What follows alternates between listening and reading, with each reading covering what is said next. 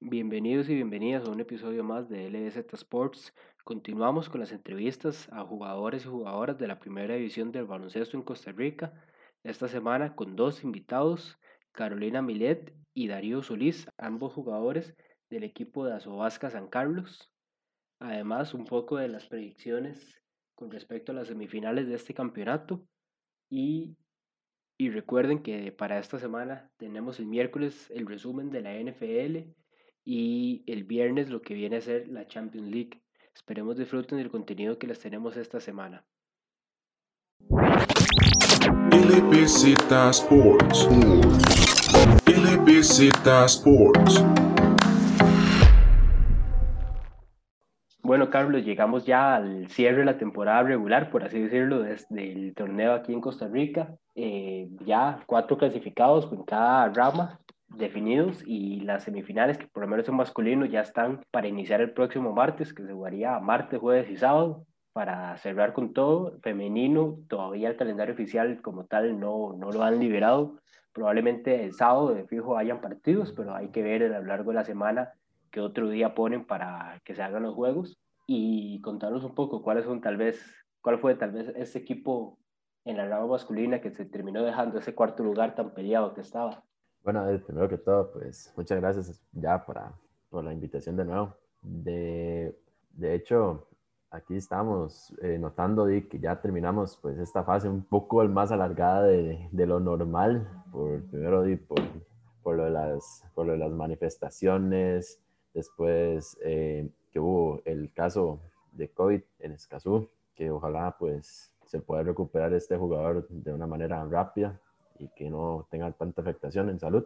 Eh, este cuarto lugar, nadie lo presupuestaba, fue la sorpresa, fue a la Juela. O sea, es un equipo que es casi que el más joven de todos, de todos los que estaban participando en primera edición y logró pues meterse a los playoffs en estos, en estos últimos cuatro en la semifinal, aunque le va a tocar un, un rival un poco duro, que va a ser San Ramón, tendría que hacer doble esfuerzo para tratar de, de dar una buena impresión en estas semifinales, porque ya tienen que empezar, de hecho, de una vez este martes, o sea, tienen que ir con todo. Así que, pues, a, a, esperar esta emoción, porque yo creo que inclusive van a estar buenas estas semifinales, más allá de, de la superioridad tanto de, de San Ramón y Escazú contra los otros equipos como son Heredia y Alajuela, respectivamente. Por lo menos en la rama masculina, siento que, como mencionas, tal vez esta diferencia entre San Ramón y Escazú con respecto a los dos clasificados. Tal vez con Heredia se recorta un poco más, pero siento que con Alajuela está un poco más, eh, se puede tal vez notar un poco más. El lado de Heredia tiene por lo menos a, Mira Alvarado, a, a Daniel Simos, que les han ayudado bastante en toda esta temporada.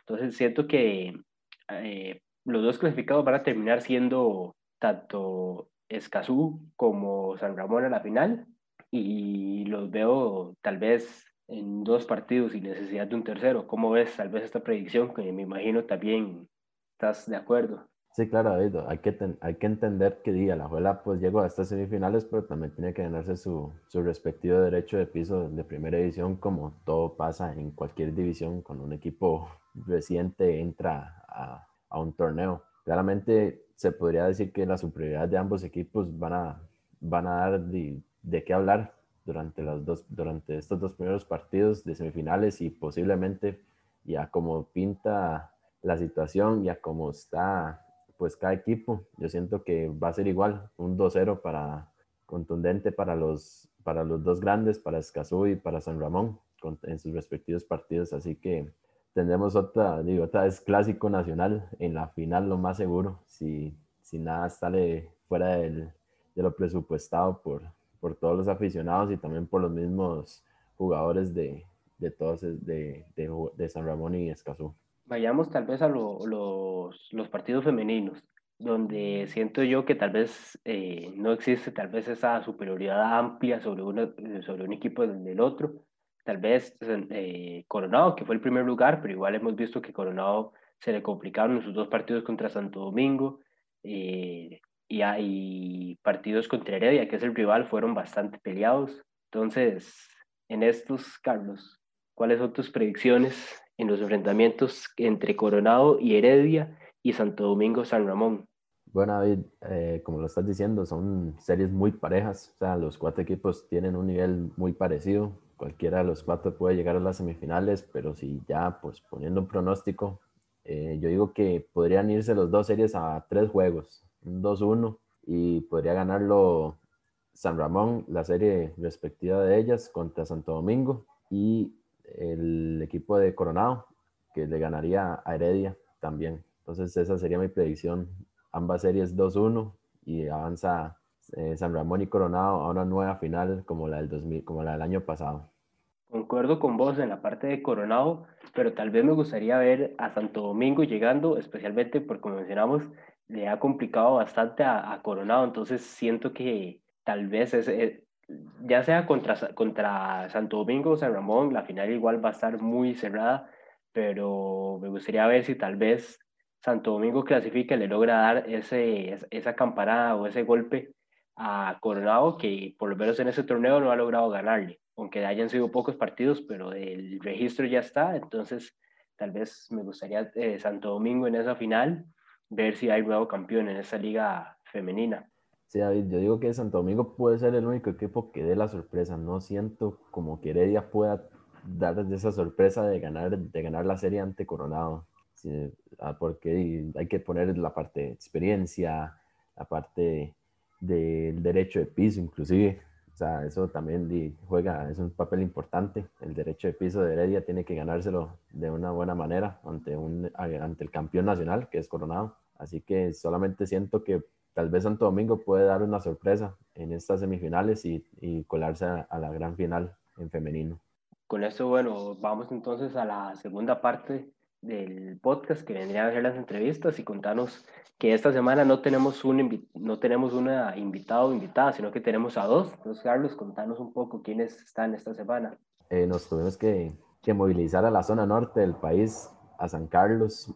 en esta ocasión entrevistamos a un jugador de cada rama, a Darío Solís y a Carolina Milet. Ahí nos contaron bastante pues los esfuerzos que tuvieron que hacer extra durante este torneo porque obviamente y tratar de desplazarse de San Carlos hasta el Pan American School, que eso queda en San Antonio de Belén, pues no es fácil. Son, es un viaje de más de tres horas que tienen que hacer. Entonces nos contaron más que todo pues la coordinación, planificación de transportes, también la parte de tener que aguantarse hasta la hora de jugar, tener que devolverse y llegar a medianoche a San Carlos. Entonces, toda esa parte nos contó ellos dos, aparte de, sus, de toda la experiencia de haber jugado en primera división. Y bueno, David, los dejamos con Darío Solís y con Carolina Milet de Azobasca San Carlos.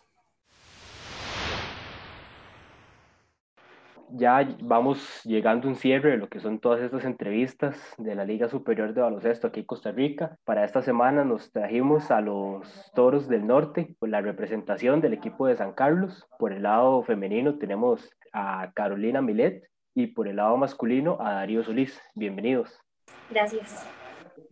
Muchas gracias. Primero que todo, y la gran mayoría de las entrevistas las hemos empezado tal vez como con una pregunta bastante general para conocer un poco de cada uno de ustedes, cuáles son tal vez los comienzos de cada uno en el baloncesto.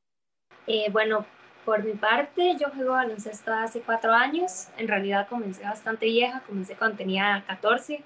He ido a tres juegos nacionales, estuve en un proceso de preselección U16 y desde siempre he jugado con San Carlos.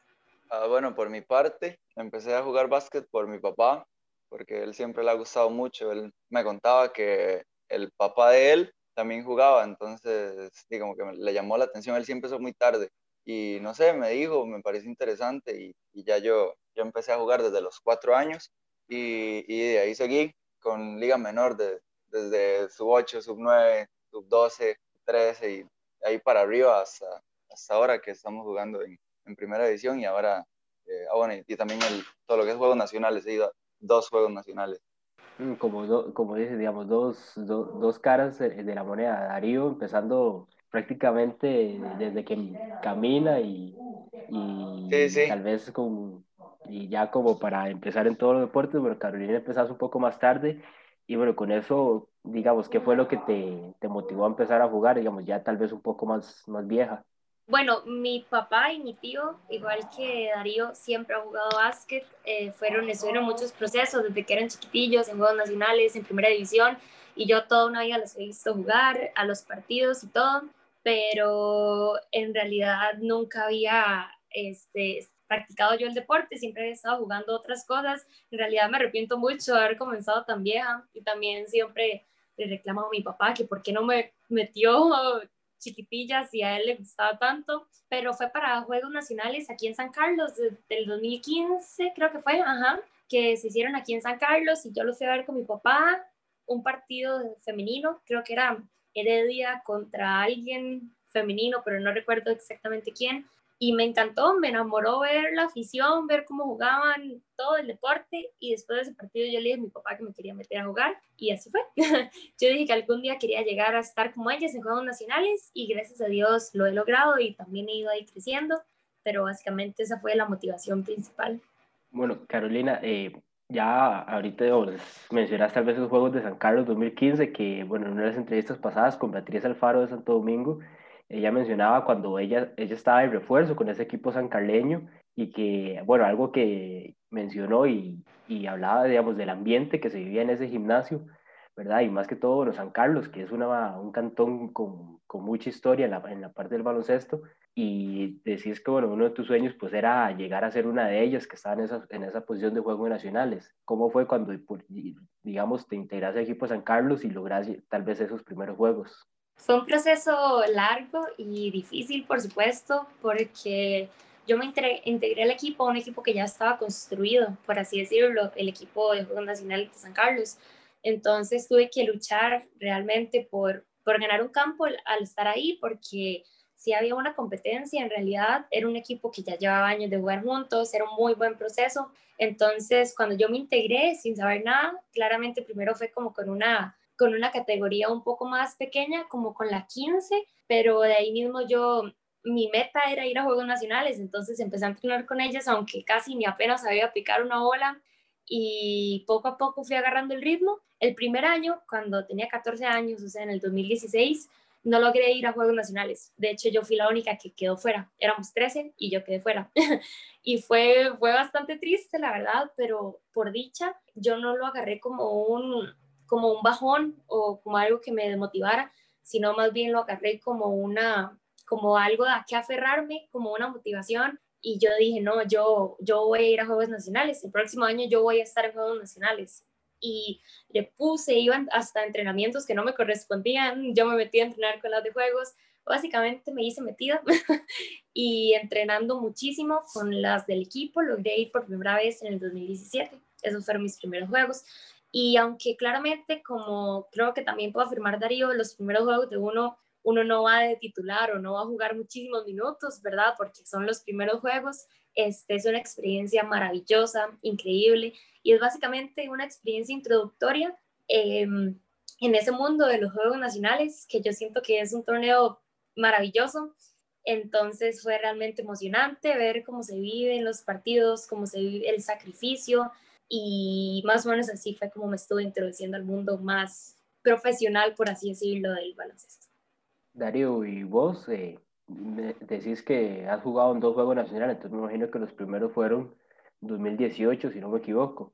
¿Cómo, cómo fue todo ese proceso que, que vos hablas? Bueno, y me imagino también la parte de, de, de tu papá, que todo el, todo, todo el tiempo jugando baloncesto te metió desde pequeño y ya llegar a esa etapa que ahorita, digamos, antes tal vez de este torneo de primera división es como uno de los puntos más altos que se puede llegar en el baloncesto dentro de Costa Rica. Bueno, em, a mí me pasó igual que Caro, yo entré metido, ¿verdad? Yo entrenaba con categorías más altas, em, siempre, siempre mi papá como que me, me, metía a ese tipo de entrenamiento, entonces era como, como digamos, para mejorar y para darme con, con más de, de, más, o sea, más grandes, ¿verdad? Pero eh, siempre era igual, o sea, cuando ya me conseguían convocar a algún partido o algo así, yo jugaba pocos minutos, pero yo sí estuve entrenando para el proceso de Juegos Nacionales del 2017, cuando aquí estaba el entrenador Javier Pollatos, ¿verdad? Entonces yo sí estuve en ese proceso, pero al final no logré quedar en el equipo, ¿verdad? Pero igual eso lo sé como motivación para, para el siguiente año y ya en el 2018 ya estaba Marco Herrera que es el actual entrenador. Y di, fue una experiencia nueva porque, bueno, yo ya había ido a juegos estudiantiles y di, igual son, es un torneo que tiene mucha, mucha atención, pero claramente no es como juegos nacionales, ¿verdad? Entonces, em, es bastante diferente la, la presión que uno siente, más cuando uno apenas está, está empezando, apenas está introduciendo en ese mundo. Y, y, sinceramente no jugué muy bien en esos juegos nacionales, pero sí puedo decir que agarré demasiada experiencia, ¿verdad? Que me ha servido hasta ahora. Entonces, entonces sí, esos juegos nacionales fueron, fueron bonitos. O sea, uno la pasa súper bien con el equipo, pero a la hora de los partidos, cuando uno apenas está empezando, por lo menos a mí que me pasó, eh, no sé, me comió la presión en esos juegos nacionales. Entonces, entonces sí, para, para, el siguiente año ya yo tenía experiencia, entonces ya fue, fue mucho mejor y no, no, no conseguimos lo que, lo, que el equipo, lo que el equipo esperaba al final, pero igual éramos un equipo súper joven y ya, ya este año veníamos, veníamos mucho mejor, pero y por coronavirus y todo eso. Pero, pero sí, esa, esa es la historia. Ya, pues entrando a la parte de primera edición, bueno, también hay que, creo que todavía están en, esa etapa de Juegos Nacionales los dos, pero ya cuando están entrando a la parte de primera edición, ¿cómo ha sido pues ya toda esta experiencia? ¿Qué aprendizajes tuvieron durante esta primera temporada? Bueno, yo creo que Darío sí ha jugado un poco más de, de, años en primera, pero ¿cómo ha sido esta experiencia de primera edición?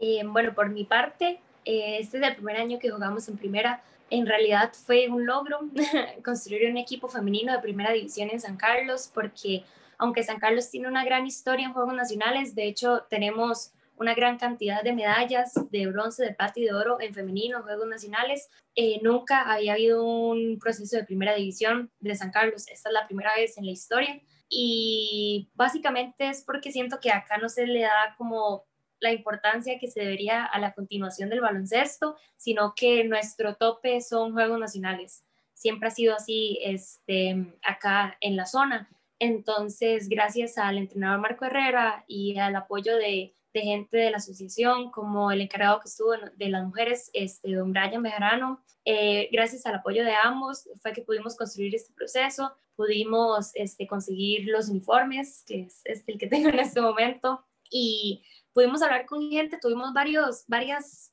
suertes, como que Valerie Copper eh, este año tuvo que volver de Estados Unidos y como ella es sancarleña de cepa, este, fue una ilusión también que jugara con nosotros y diferentes fichas que igual para ellas el tope había sido Juegos Nacionales, eso siempre había sido el tope femenino aquí en San Carlos. Entonces realmente fue una gran ilusión que construyéramos este proceso de primera y digo proceso porque es realmente un proceso este, uno de los ejemplos más grandes que me gusta dar es nuestra presentación contra el equipo de Heredia. En el primer partido de la primera ronda, Heredia nos metió quizás más de 25 puntos, este, porque son un equipo con, un, con, un, con una historia bastante grande, llevan jugando juntas años de años, son un gran equipo. Y ahora en la segunda ronda, con solo que nosotros nos conociéramos un poco más, entrenáramos más fuerte, construyéramos un poco más el equipo, nosotras logramos ganarles en la segunda ronda, incluso creo que llegamos a mantener una diferencia de 15 puntos y ya eso es, es, muchísimo, pasar de perder por más de 25 a pasar a ganarles a un equipo que tiene una construcción de años, este, siento que es parte de la ilusión de que en realidad estamos construyendo algo bueno, algo de San Carleñas y algo que puede hacer que el baloncesto, no solo femenino en la zona, sino el baloncesto de primera división, eh, pueda, crecer, pueda crecer como en maneras en las que nosotros no habíamos creído que podía ser posible. Uh, por mi parte, eh, no sé, también fue una experiencia eh, diferente a la del año pasado porque, bueno, no sé, primeramente por la forma en que, en que se jugó, porque como no había barra, o sea, no había público, entonces, no sé, uno se siente como, como un poco extraño porque uno está acostumbrado a tener la gente encima, a tener la gente apoyándolo, o, más bien los que, los que más bien dicen estupideces en medio partido y uno se acostumbra a escuchar ese tipo de cosas y uno se motiva para jugar, pero sin gente ha sido como, no sé, el juego es como un poco más frío, ¿verdad? Entonces nosotros mismos tenemos que darle la emoción, entonces para mí eso, eso ha sido diferente y en especial por ser primera división, también el roce con jugadores que este año tuvimos la suerte de que, de que entraran jugadores eh, veteranos que no estaban el año pasado, por ejemplo, Daniel Simmons o Amir Alvarado, Jackie Acuña. y ese tipo de jugadores que uno tal vez no hubiera tenido la oportunidad de rozarse y no hubiera tenido la oportunidad de agarrar, agarrar de la experiencia que tienen ellos para, y para agregarla también al juego uno y siempre continuar mejorando. Em, entonces sí, yo, para mí ha sido una experiencia em, muy, muy buena, me ha ayudado un montón y el equipo también se siente que, ha mejorado un montón y igual a nosotros los hombres nos pasó como, como al equipo femenino, fuimos creciendo desde el principio del torneo, que tras eso llevamos un montón de tiempo de la cuarentena y todo eso, de estar descanchados y, luego entrar a jugar y, poco a poco empezar, tal vez no al nivel que uno esperaría, y ya luego ir escalando hasta, hasta llegar a un buen nivel al final del torneo. En esa parte, tal vez de lo que mencionas del partido, que digamos ambos, ambos equipos, tanto masculino como femenino, pues fueron teniendo tal vez ese, ese desarrollo que iban como de, menos a más, por lo menos en, en la parte femenina, eh, logran tal vez esa primera victoria ya en la, en la segunda ronda contra el equipo Monarque, después viene de forma consecutiva la que mencionas ahora con Heredia, y en el lado de San Carlos, pues va, va bastante parecido. En realidad es tal vez hasta el quinto partido, si no me equivoco, que juegan contra Pérez Celedón y logran una victoria, digamos, con una diferencia bastante corta de un punto. Ya después de eso, pues empiezan también como a mejorar, a elevar tal vez un poco los, los niveles de juego y incluso San Carlos hasta cierto momento, aunque dependía de casi ganar todos, pues matemáticamente seguía vivo en la parte masculina. Entonces tal vez como pues cómo, cómo fue tal vez es todo ese proceso de, de tal vez eh, que el inicio no fuera mejor, pero por lo menos el cierre ya, ya les deja un poco más para trabajar para la próxima temporada. Sí, exacto. Em, el equipo de nosotros empezó con mucha, digamos que brecha de generaciones, porque bueno, estaba la generación del año pasado, que fuimos prácticamente los que fuimos a primera división y Juegos Nacionales, que son básicamente de mi edad, 2003, 2002 eh, y para, para arriba, 2004. Entonces, eh, después está otra generación que son cuatro años mayores que nosotros. Teníamos, ¿qué? Cuatro jugadores, cinco jugadores de cuatro, cuatro años mayores que, que yo. Y ya luego teníamos eh, otros jugadores que eran todavía mayores, ¿verdad? Entonces existía como esa brecha de generaciones y nosotros siempre hemos como crecido viendo a, a estos jugadores, por ejemplo, Javier Chacón o Joaquín Hernández, Jorge Santiesteban, o los mayores como Andrés Murillo. Y yo me acuerdo estar así, chamaco, viendo los partidos de ellos y, diciendo como que, que, bien juegan, que más, más buenos. Y, y, ya después como jugar con ellos en un equipo es como, digamos, como, como muy bonito, uno, uno aprende mucho. Pero sí, en el equipo sí, sí afectó eso porque, bueno, son formas de juego diferentes, ¿verdad?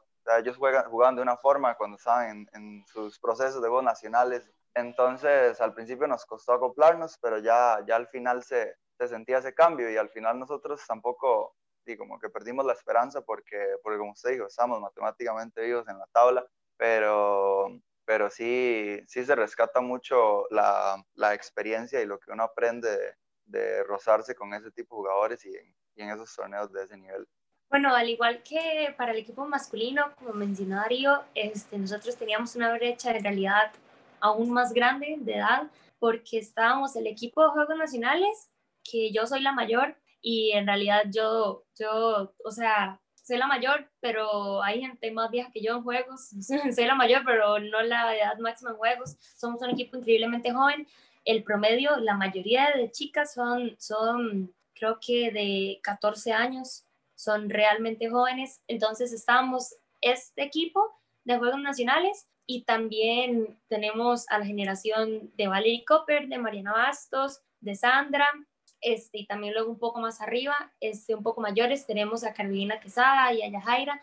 Entonces no era como una diferencia de tres o cuatro años, quizás como mencionó Darío, sino que mucho más. Creo que la diferencia más pequeña que había era quizás yo que soy la más vieja de las pequeñas con la menor de las grandes, por así decirlo, quizás unos 6, 7 años. Esa era la diferencia más, más corta que había.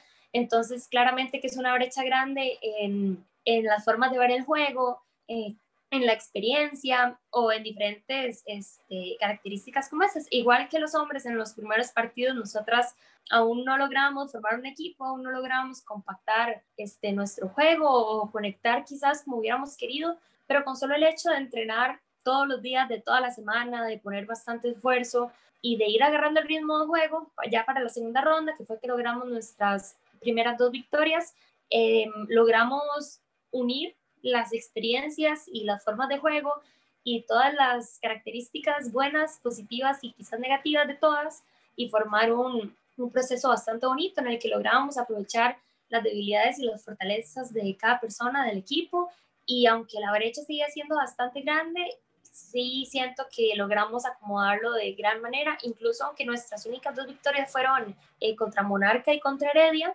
el último partido que fue contra San Ramón, nosotros decidimos agarrar ese partido ya que ya no teníamos este, posibilidades, ¿verdad?, de pasar, sino agarrarlo más como una oportunidad para que el equipo más pequeño eh, se fogueara entonces, básicamente, en la, mayor, la mayor parte del partido estuvimos jugando con las chicas de 14, 13 años para que ellas lograran soltarse un poco más, vivir un poco más la experiencia. Pero en los momentos en los que el equipo titular entraba, eh, agarrábamos ventaja y ganábamos por más de 10 puntos. Pero como igual no teníamos posibilidad de pasar, digamos, quisimos aprovechar este partido para que lográramos armar un poco más el juego con equipo, con las chicas y con los grandes, pero siento que, como dije antes, este proceso en realidad tiene mucho futuro si seguimos jugando todas juntas sin importar la, las diferencias de edad, las diferencias de juego. Pienso que para el otro año no nos va a agarrar tarde la segunda ronda, sino que ya en los primeros partidos podemos lograr los mismos resultados que conseguimos en los segundos y sí, en realidad veo mucho potencial en este proceso y siento que podemos lograr muchísimas más cosas de las que logramos en este campeonato. No, pues todo esto se rescata bastante porque, bueno, en un caso pues mío, yo, y yo arranqué como con, como con esa edad, 14, 15 años, a jugar segunda división, que en aquel entonces era casi que jugar primera, por el nivel que tenía todos los equipos. Pero ya en la parte de, de este año, que obviamente como se, se, tuvo que hacer de todo en una sede, la parte del transporte, ¿cómo fue? O sea, la coordinación como tal para llegar a los partidos, evitar presas, tratar de ver cómo se transportaban hasta el Pan American, incluyendo las manifestaciones, ¿cómo fue toda esa, toda esa coordinación de transportes? Bueno, en realidad es un reto, eh, siempre lo ha sido. Yo pienso que que las personas, los equipos de la GAM en realidad no, no tienen conciencia de, de la diferencia que hay en un equipo lejano, en la diferencia de oportunidades, en la diferencia de cosas. Quizás si ellos eh, están a una hora de distancia, nosotros nos tenemos que ir con cuatro horas y media de, de, tiempo. Si un equipo es, si partido es a las 11 de la mañana, tenemos que irnos eh, a las 7 o antes. Y eso, llegando bien, si no hay ningún inconveniente, de hecho, recuerdo perfectamente para nuestro segundo partido contra Coronado, que no sé si ustedes recuerdan que tuvimos a que hacer esperar al equipo como 15 minutos. Las chicas accedieron a esperar, em, pero en realidad fue desastroso la ida. Había muchísimas lluvias, se vararon como tres carros en el camino. Tuvimos un accidente, atropellamos a unos motociclistas, nos perdimos. En realidad fue toda una aventura. Llegamos como hora y media tarde de lo que teníamos planificado. Y no solo eso, sino el costo de los transportes, este, la dificultad de los campos. Esto de las manifestaciones nos hizo perder a ambas ramas un partido y no perdimos el segundo, digamos, no perderlo de que no pudimos ir a jugarlo, se, se reagendó, pero no perdimos el segundo simplemente por el hecho de que fuimos realmente precavidos y aunque jugábamos como a las 4 de la tarde, nos fuimos como a las 6 de la mañana, con solo para no chocar con las manifestaciones. Y aunque llegamos allá bastante temprano, igual tuvimos que esperar todo un día.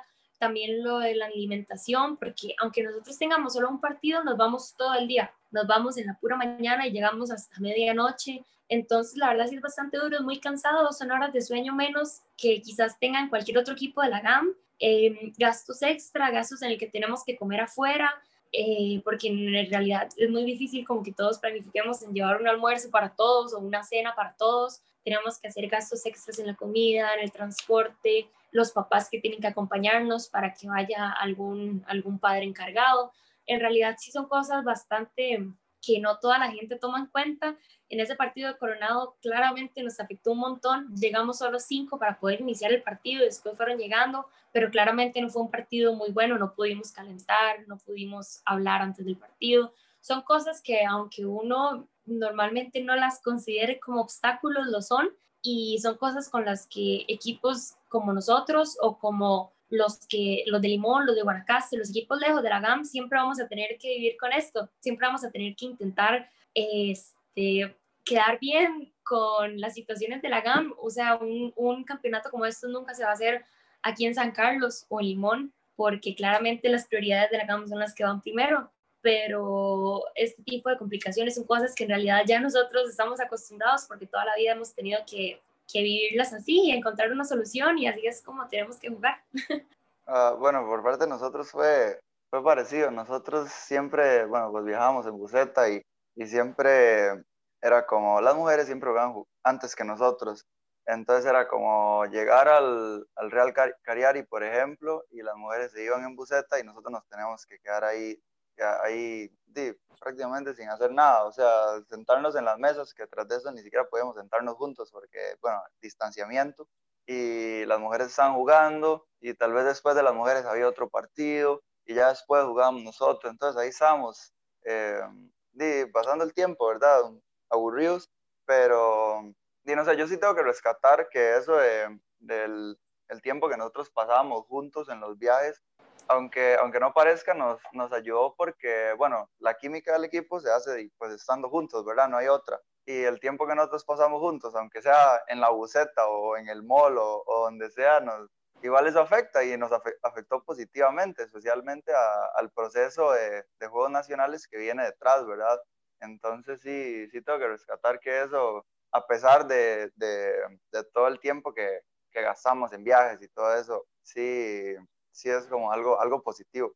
Carolina, antes de tal vez eh, ya hacer el cierre y las últimas preguntas, sí, bueno, quiero preguntar por un lado eh, el uniforme que utilizan ustedes. Por un lado, bueno, tal vez ahorita el que andas puesto que es el blanco, también el, el símbolo que no, no sé si en el público habrán notado el símbolo que utilizan, pero nada más para que expliques un poco tal vez esa, esa parte de los uniformes que estaban utilizando ustedes. Bueno, tenemos el uniforme claro que es blanco, en realidad son uniformes eh, contrarios, lo que aquí es blanco en el otro es azul y esto es blanco y rojo y así, ¿verdad? Eh, entonces sí, en realidad sí quisimos irnos con los colores tradicionales de San Carlos, que siempre han sido azul y rojo. Esto básicamente porque nosotros hicimos el, el, los uniformes nosotras, eh, con patrocinadores que conseguimos por aparte, eh, no comparte la asociación, digamos que en este momento la asociación sí está utilizando los colores de la bandera del cantón, que son eh, verde y amarillo. En el lugar de los hombres, ellos utilizaron creo que negro, verde y amarillo y gris, verde y amarillo, creo. Pero nosotras sí utilizamos el, el azul, el rojo y el, y el blanco. Em, con respecto al, al símbolo, nosotros quisimos hacer algo un poco más representativo, un poco diferente, más que todo porque esta era la primera vez que, que los uniformes los conseguíamos nosotras, siempre eran por parte de la asociación, pero esta vez quisimos hacer algo diferente y hacerlos este, con un estilo personalizado y colores personalizados que, que fueran a nuestro gusto. Y entonces quisimos aprovechar para hacer algo que era un mensaje, algo diferente. E incluso habíamos estado comentando lo que había, bueno, todo lo que sucedió en Estados Unidos por por el movimiento Black Lives Matter y el asesinato de George Floyd y de los diferentes afroamericanos. Em, por todo eso, la mayoría de equipos de la NBA estuvieron jugando con, con, en la parte de atrás donde dice el apellido, en lugar de ponerse el apellido del jugador, se ponía el nombre de víctimas, como Breonna Taylor, o también se ponían Black Lives Matter. Entonces, cuando los partidos eran transmitidos, este, se veía el nombre de las víctimas eh, por, por el racismo en Estados Unidos se ponían, había uno que decía George Floyd, el otro tenía Breonna Taylor, o también una frase muy, muy famosa que era Say Her Name, que para hacer conciencia de que había, estaban siendo asesinadas mujeres y hombres afroamericanos simplemente por el, por el hecho de ser afroamericanos.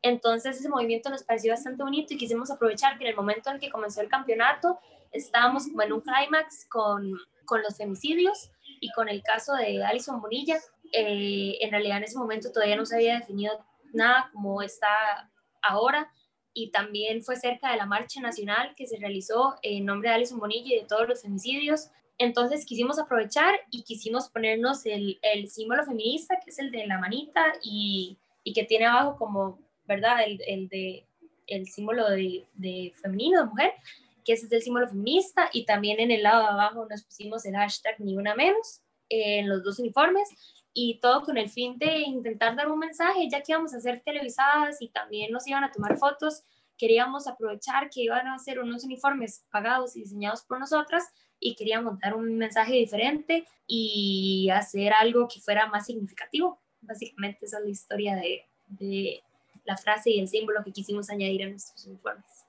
No, pues obviamente, sí, este año como ha sido pues tan convulso por todo sentido, era justicia social y toda esta parte, pues realmente lo aprovecharon de muy buena manera. De hecho, la misma cablera de Tele1 lo tenían, esa, lo respaldaron, ese, este, ese detalle que tenían en el uniforme. Entonces, realmente sí, sí dieron a dar bien el mensaje por la tele.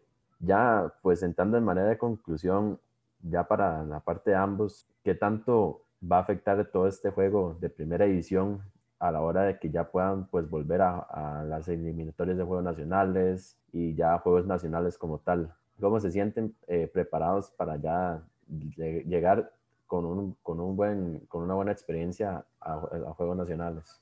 Bueno, hay muchos puntos porque el equipo, a diferencia de otros equipos, ha estado, bueno, pues no es, esos partidos no son fogueos, pero para los jugadores de Juegos Nacionales son minutos en cancha, ¿verdad? Y los minutos en cancha son experiencia y, y es mejorar siempre, ¿verdad? Entonces, al final, eh, eso se va a notar demasiado en, en, el proceso de Juegos Nacionales, ¿verdad? Y después, también, como ya dije antes, todo lo que, lo que uno aprende con, con otros jugadores, sean mayores, pero de otros equipos o también de, del equipo uno. Por ejemplo, yo este año me aprendí demasiado de Andrés Murillo, por ejemplo. Eh, porque él tiene una forma de juego parecida a la mía, ¿verdad? Entonces yo le preguntaba cosas y trataba de que él empaparme de, consejos y, cosas para aprender y también yo sé que mis compañeros, mis compañeros igual, o sea, yo sé que los que eran distribuidores también le hacían preguntas, por ejemplo, a Javier Chacón que, o, a, o a Joaquín Hernández, ¿verdad? Y así, o, o, los más grandes, eh, a Jorge Santiesteban, que son jugadores que, que, digamos, saben mucho y le llevan años de ventaja a uno, ¿verdad? Y también ver jugar eh, a, los, a, los otros, a los otros jugadores de primera división y eso se, se, nota, se nota en la cancha y ahora también en los entrenamientos eh, se sigue notando cómo, cómo, algunos jugadores van tomando esas cosas y, y, se ve cuando ellos juegan, ¿verdad? No sé, algún girito o algún Eurostep que antes no hacían, de pronto ya lo están haciendo o un movimiento y, y yo, ¿y de dónde vio ese movimiento? Y me no, es que se lo vi a Isaac Conejo. Y yo, qué bueno, ¿verdad? O sea, ese, ese tipo de cosas que, que hacen mejorar al equipo y, se nota demasiado. Y sí, más que todo, más que todo eso, la experiencia y, la unión, la unión del equipo, que ya lo mencioné antes. Bueno, en nuestro caso siento que fue algo similar a lo que comentó Darío. Eh, me parece muy interesante lo que comentó él de cómo agarró experiencia y consejos de Andrés Murillo, porque tenían una forma de juego muy parecida, porque a mí me pasó exactamente igual con Carolina Quesada, que además de tocaya, eh, ella juega bueno, hace básicamente el mismo rol que hago yo en el equipo de Juegos Nacionales y jugamos muy, muy parecido. De hecho, Carolina es una persona que yo admiro demasiado, que me ha ayudado muchísimo a crecer en estos partidos y entrenamientos. Cada cosa que pasaba, yo le preguntaba, ella me aconsejaba, me hizo crecer mucho como jugadora en este torneo. Incluso el mismo entrenador me decía, en los momentos en los que él me sentaba o así, y Carolina seguía en cancha, vea lo que hace Carolina o vea como defiende a tal persona o, cosas por el estilo, porque siento que aunque cada persona y cada jugador tiene sus fortalezas y sus debilidades, de todo se aprende. Entonces, aún más las chiquitillas son cosas que han visto, algo que ellas mencionan mucho, que me cuentan mucho es la confianza, porque aunque, por así decirlo, en los entrenamientos ellas tienen las habilidades de hacer muchas cosas, ya en el momento del partido, a la gran mayoría se las come los nervios, la ansiedad, ¿verdad? De dar una buena presentación. En cambio, siempre decían, vean Mariana Bastos, ella agarra la bola y ni lo piensa, la tira de tres. Y bueno, Mariana Bastos por un pelito casi gana el concurso de triples, ¿verdad? Quedó de segundo lugar, pero es increíblemente buena lanzando triples y las ellas eso es lo que rescatan, que tiene una confianza increíble,